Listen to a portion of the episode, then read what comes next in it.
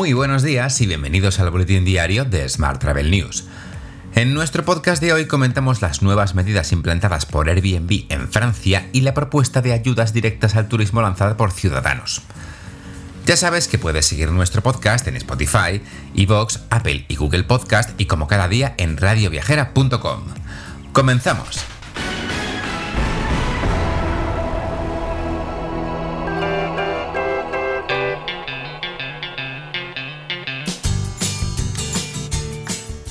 Airbnb ha anunciado nuevos planes para reforzar el control de los alquileres a corto plazo en varias ciudades francesas, incluidas París. La plataforma eliminará aquellos alojamientos que no cuenten con un número de registro, tal y como informa la agencia Reuters. Según las normas vigentes en París, los particulares no pueden alquilar sus casas completas en Airbnb por un periodo de más de 120 días. Mientras, en España, Ciudadanos propone crear un fondo de ayudas directas al turismo de 20.000 millones de euros. Su propuesta incluye la creación de un bono turístico con un tope máximo de 500 euros por persona. Con este bono, los usuarios podrían recuperar los gastos que realicen en la compra de viajes en agencias de viaje, hoteles o alojamientos turísticos dentro de España. Más temas. Las agencias de viajes de La Rioja han reclamado este pasado lunes ayudas para un sector que, como afirman en un comunicado conjunto, se encuentra al límite de su resistencia. Las agencias reclaman ayudas directas y específicas para su sector más allá de los ERTES y ceses de autónomos que permitan hacer frente a los costes fijos.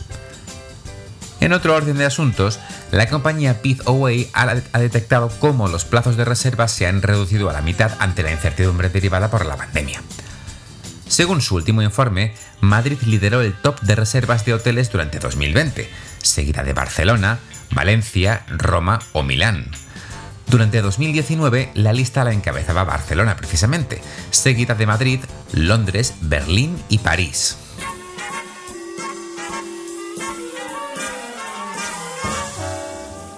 Hablamos ahora de transporte. KLM ha efectuado su primer vuelo usando combustible sostenible. Un Boeing 737-800 partió de Ámsterdam a Madrid en enero con 500 litros de queroseno sintético en el tanque. El combustible, fabricado por Shell, está basado en CO2, agua y energía renovable. Mientras, Iberia ha sumado Ámsterdam a los aeropuertos desde los que transporta vacunas. Hasta ahora, los traslados se habían hecho desde Bruselas, pero en las últimas dos semanas, la aerolínea ha sumado también envíos entre la capital holandesa y las Islas Canarias o Baleares.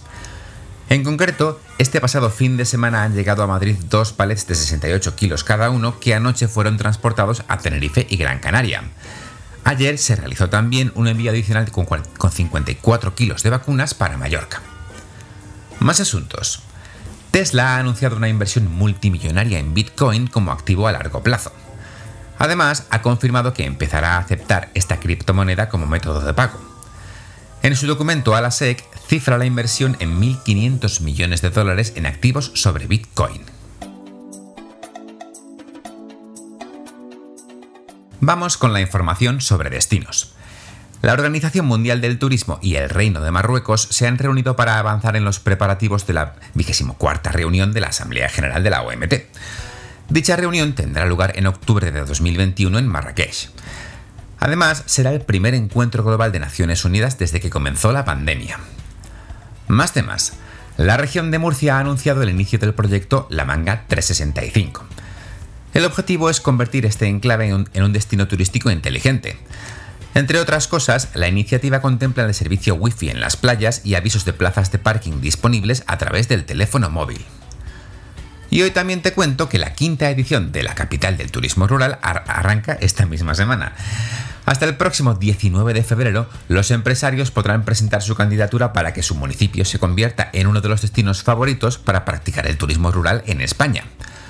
Los requisitos para presentarse al concurso, promovido por el portal escapadarural.com, son tener menos de 10.000 habitantes, apostar por un turismo rural de calidad y no haber competido en ediciones anteriores.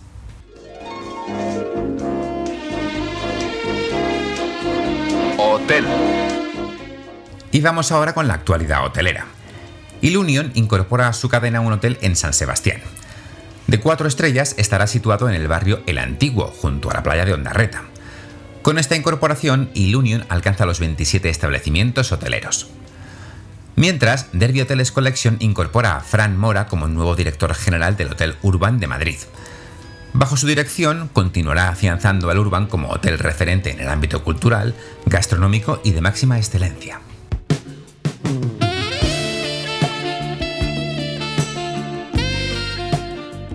¿Qué tienen en común París, Venecia, Verona o Roma?